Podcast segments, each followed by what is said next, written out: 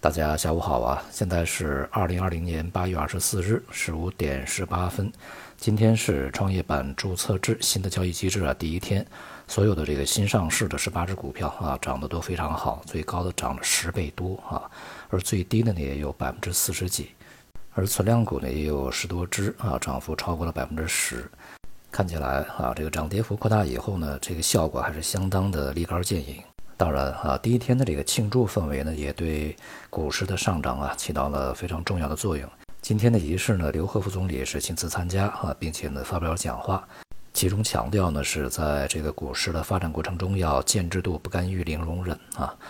把股市的优胜劣汰呢完全交给市场。显而易见的是呢，在未来创业板的大幅波动呢会成为常态啊。那么一些股票的大幅上涨以及一些股票的大幅下跌都会是经常发生的事情。有一天上涨十倍的啊，那恐怕呢就会有一天下跌啊非常多的啊。尤其是像这个创业板的科创板啊这些上市公司呢，差异呢是非常之大的啊。因此呢，在未来他们的走势分化呢也会是非常之剧烈的。随着一些这个优质的企业被挖掘出来啊，并且还会有一些海外的这个上市公司的回归啊，所以说从创业板的角度上来讲呢，未来会逐渐培养出来一批啊这个所谓的龙头啊、蓝筹啊、科技股啊在里面，从而呢充当整个创业板的龙头啊和它的一个未来的方向指针。当前的这个大的科技蓝筹啊，在创业板里面还不是特别多。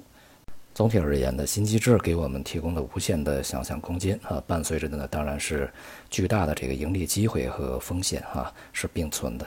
今天市场当中呢，除了这个创业板上市的新股以外啊，像农业养殖和这个苹果概念呢，涨势都不错。苹果概念呢，是由于这个美国呀暗示啊，像微信呢，在中国是可以使用的，因此呢，也就对苹果啊之前的这个业绩担忧啊有所这个减轻。因为现在大家都使用微信啊，如果苹果没有办法去安微信的话，大概苹果手机就没有人用了啊。在中国而言，同时呢，也对腾讯啊它的这个股价呢带来了一定的支撑作用。另外呢，就是像传媒啊、机械呢表现也是不错，而金融啊、这个地产呢、钢铁啊这些大盘蓝筹、周期股呢表现比较差。而今天的这个沪市啊，也明显的是弱于深市啊。沪市的这个今天成交额啊是明显的弱于深市，它是萎缩的，而深市是较上周末啊上涨。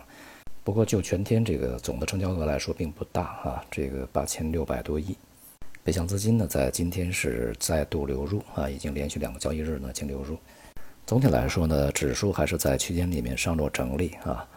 有待对前期所形成的箱体呢形成突破。而金融股呢，这个持续不能够获得有效的提振啊。是未来啊，整个股市这个持续走高的巨大拖累。这是因为呢，市场都寄望于啊金融股呢充当这个另一轮牛市启动的领军者。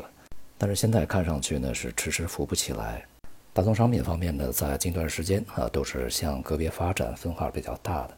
其中原油呢是持续啊在一个狭窄区间里面波动，黄金、白银这个从高位啊明显的下落啊。由于当前的这个收益率还是比较稳定，通胀也没有明显的回升的势头啊，所以说这个贵金属在未来一段时间呢，调整压力还会继续存在。而其他的大宗商品呢，像这个国内的工业品啊，近段时间走势也是比较分化。黑色呢，在今天表现比较疲软，而这个化工表现比较强一些啊。这种分化的局面呢，预计在未来一段时间还会继续下去啊。那么也就是显示市场呢，整个是在一个。整理的过程中还没有结束。总的来说呢，对于中国 A 股而言呢，现在啊，无论是创业板还是主板呢，都还没有摆脱一个区间啊上落整理的格局。从七月初一直到现在啊形成的区间，那么八月份呢也还剩下最后一周的这个交易时间啊。随着时间啊向后的不断推移，整个市场啊距离这个打破区间啊走出方向啊也是越来越近的。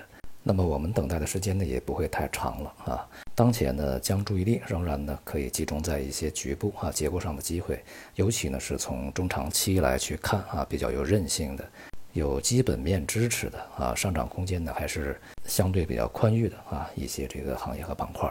好，今天就到这里，谢谢大家。